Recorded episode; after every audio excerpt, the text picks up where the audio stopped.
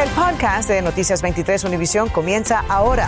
Con todo lo que necesitas saber para estar al día. Hola, ¿qué tal? Muy buenas tardes. Les saludamos Sandra Peebles. Y Mario Vallejo Ambrosio Hernández tiene el día libre. Los bomberos continúan trabajando para controlar el incendio forestal que se reactivó en el área de la avenida 103 y la calle 8 en el suroeste de Miami-Dade.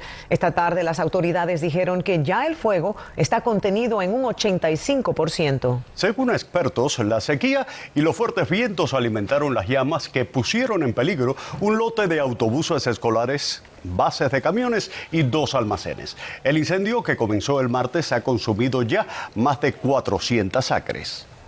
Tenemos cobertura de equipo esta tarde sobre el tiempo seco y los fuertes vientos con Madison Torres, quien está en vivo desde el área del incendio forestal. Pero comenzamos con nuestro vigilante del tiempo, Eduardo Rodríguez, acá en nuestros estudios con toda la información sobre este suceso. Adelante, Eduardo.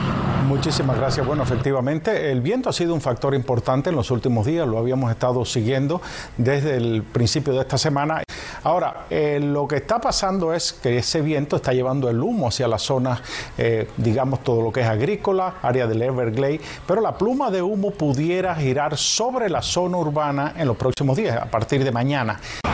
Muy buenas tardes, Eduardo. Bueno, quiero comentarles primero dónde me encuentro. Me encuentro en la avenida Chrome, muy cerca de la intersección con la calle Okeechobee. Este es un segundo incendio forestal que tenemos conocimiento de que se activó en las pasadas 24 horas. ¿Qué pasa? Este incendio forestal no está siendo vigilado porque realmente se encuentra en campo abierto. Yo, a mi espalda, lo que tengo es el oeste, por tanto, lo que queda es el campo abierto, pero frente mío se encuentra la ciudad.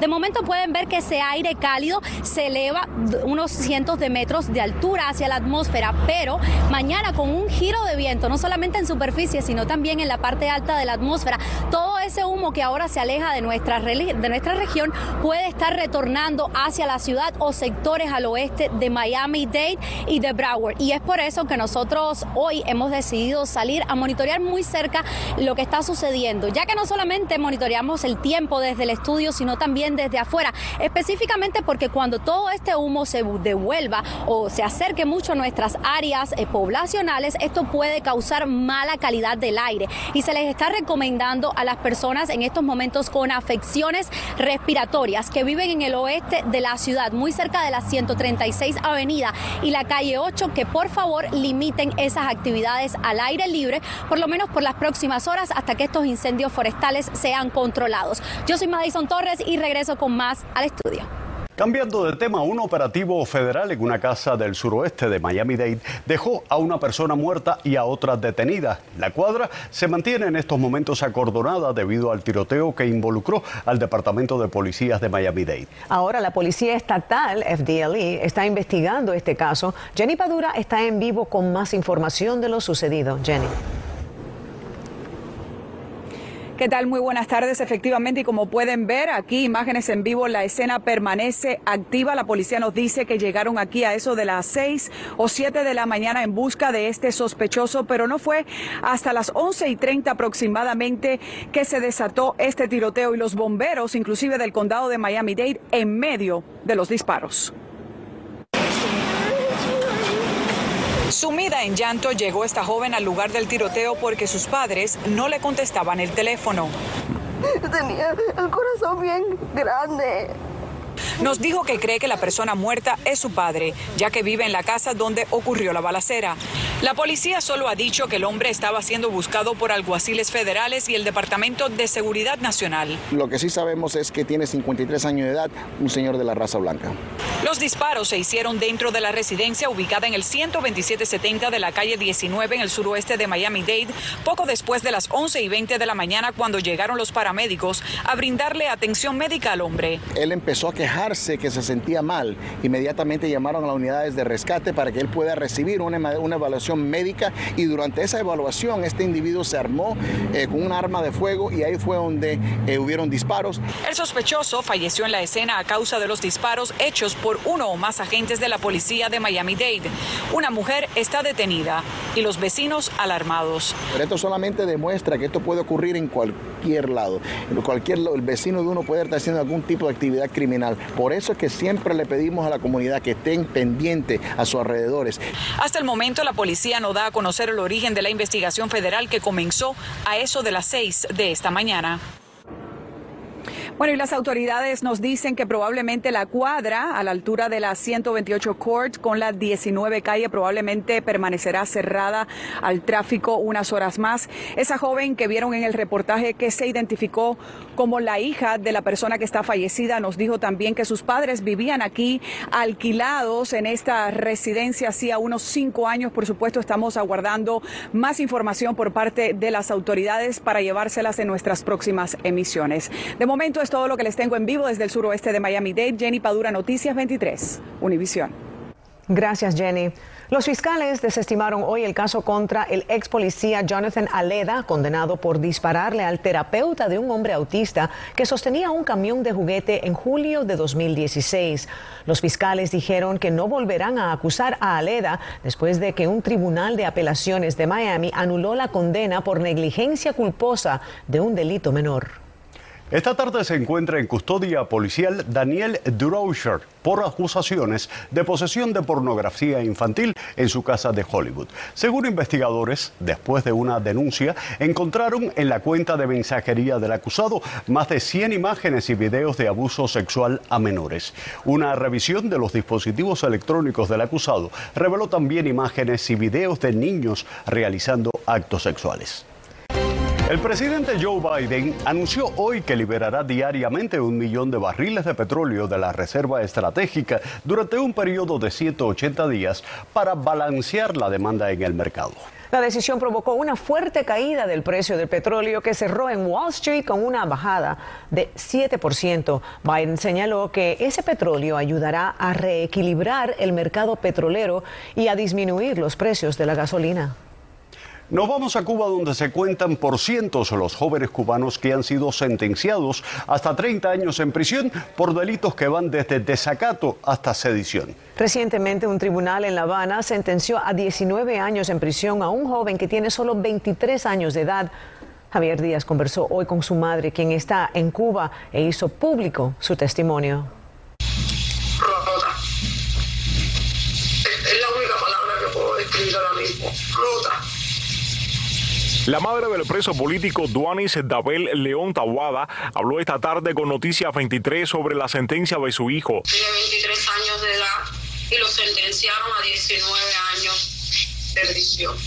En la entrevista, Genesis Mercedes me dijo que los 19 años fueron por el delito de sedición y que actualmente Duanis se encuentra detenido en la prisión del Combinado del Este. No estoy de acuerdo con nada de lo que está pasando, ni mucho menos con el delito de sedición no estoy de acuerdo. Ese delito les quedó grande. Duanín salió a las calles durante las protestas masivas en Cuba del 11 de julio y desde entonces se encuentra detenido. Durante su juicio arrestaron a varios miembros de su familia por exigir justicia a las afueras del tribunal. Se las llevaron en el juicio detenida y a mi mamá, a toda mi familia. Cuando yo salí del juicio yo daba gritos como loca porque veía una concentración inmensa de policías, y no veía mi familia.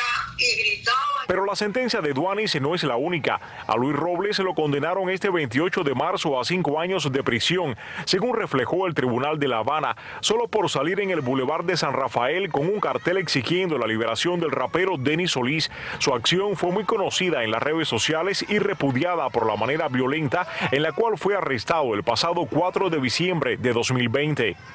Y este miércoles eh, también familiares de otros presos políticos tuvieron un encuentro en la Embajada de Holanda donde se abordaron los temas y principalmente las condenas a raíz de que la Unión Europea continúa haciéndole presión al gobierno cubano para que sean liberados. En Kendall, soy Javier Díaz en Noticias 23, Univisión.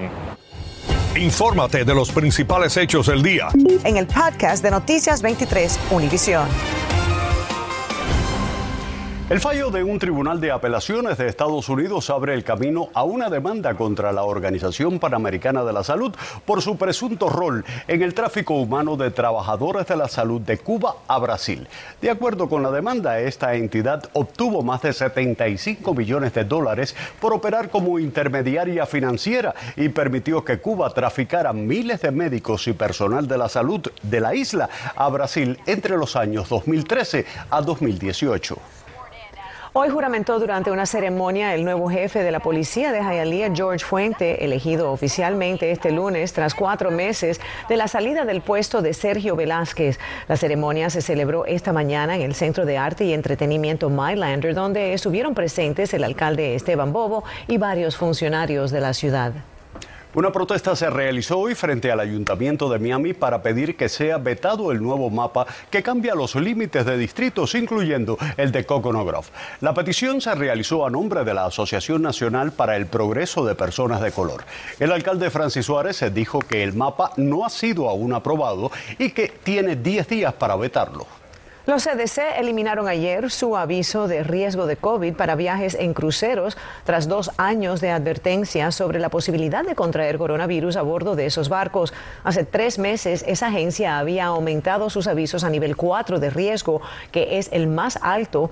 Los CDC dijeron que los pasajeros deben hacer su propia evaluación de riesgo al elegir viajar o no en un crucero. Aquí en Noticias 23 continuamos recibiendo denuncias de padres y estudiantes que están muy preocupados por la creciente violencia en las escuelas. La situación ha provocado que una madre de nuestra comunidad tome cartas en el asunto. María Fernanda López nos explica. La violencia escolar o bullying pareciera una epidemia de nunca acabar. Como madre me preocupa demasiado, pero la violencia que se está viendo dentro de la escuela se socializó tanto que ya los muchachos dicen, no, no importa mamá, a ese le pegaron la semana pasada y no pasa nada. Su hija asiste a la escuela South Date Senior High, donde según los mismos estudiantes las peleas no los sorprenden. Pasan, digamos que algunas peleas en, entre semana o, o el mes, y, y, pues la verdad es que ya de, de, lo, de lo normal que pasa, ya, ya lo vemos como normal. Estás diciéndome que ya es como parte de la rutina ver que haya una pelea. Sí, hace como eh, tres, cuatro semanas eh, en un solo día hubieron como tres, cuatro peleas en un momento. Un problema que la misma Organización Mundial de la Salud, OMS, considera un tema a tratar y sugiere que se deben implementar programas en las escuelas de prevención de la violencia. Yo no he ido a hablar ni en la escuela, ni lo, ni lo he abordado por dos situaciones. Primero, porque no hablo inglés. Y desgraciadamente, cuando tú entras a hablar con las personas, empiezan a hablarte en inglés porque no te quieren escuchar.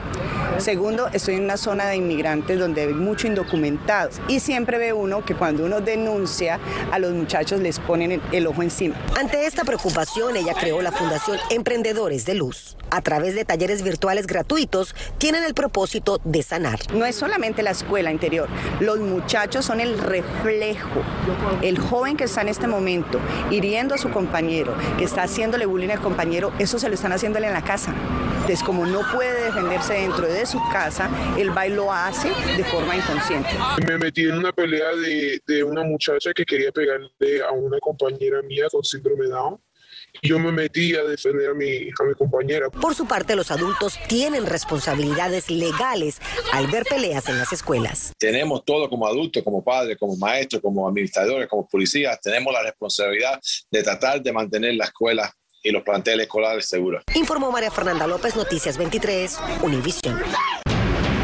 Bienvenidos a la información deportiva. Si la victoria del lunes ante Sacramento trajo algo de aliento a los fans tras las cuatro derrotas consecutivas previas a ese encuentro, la de ayer ante los Celtics en Boston fue como la confirmación de que los problemas que podrían haber estado conspirando contra los triunfos quedaron atrás. Con el liderato ofensivo de Jimmy Butler, Bama de Bayo y Kyle Lowry, junto a la típica férrea defensa de Miami que dejó a la mejor ofensiva de la liga ahora mismo por debajo de los 100 puntos, el equipo dominó en el tabloncillo del Boston Garden para llevarse la victoria de 106 a 98. Los Miami Marlins regresan al terreno en la Liga de la Toronto apenas minutos a las 7 y 40 de la tarde para enfrentarse a los Cardenales de San Luis. Apenas cinco juegos le restan a la pretemporada y el próximo 8 de abril abrimos contienda en San Francisco visitando a los gigantes. En el Miami Open de tenis, el campeón defensor Uber Urcax derrotó al ruso Daniel Medvedev en cuartos de final y se la verá mañana en semifinales con el ganador entre la sensación de España, Carlos Alcaraz, y el serbio Miomir Kemanovic, quienes entran a la cancha de Hard Rock Stadium en media hora. Con la derrota, Medvedev se quedó a una victoria de recuperar el número uno del ranking mundial, por lo que Novak Djokovic se mantendrá en el trono que perdió por las tres semanas eh, que lo ocupó Medvedev.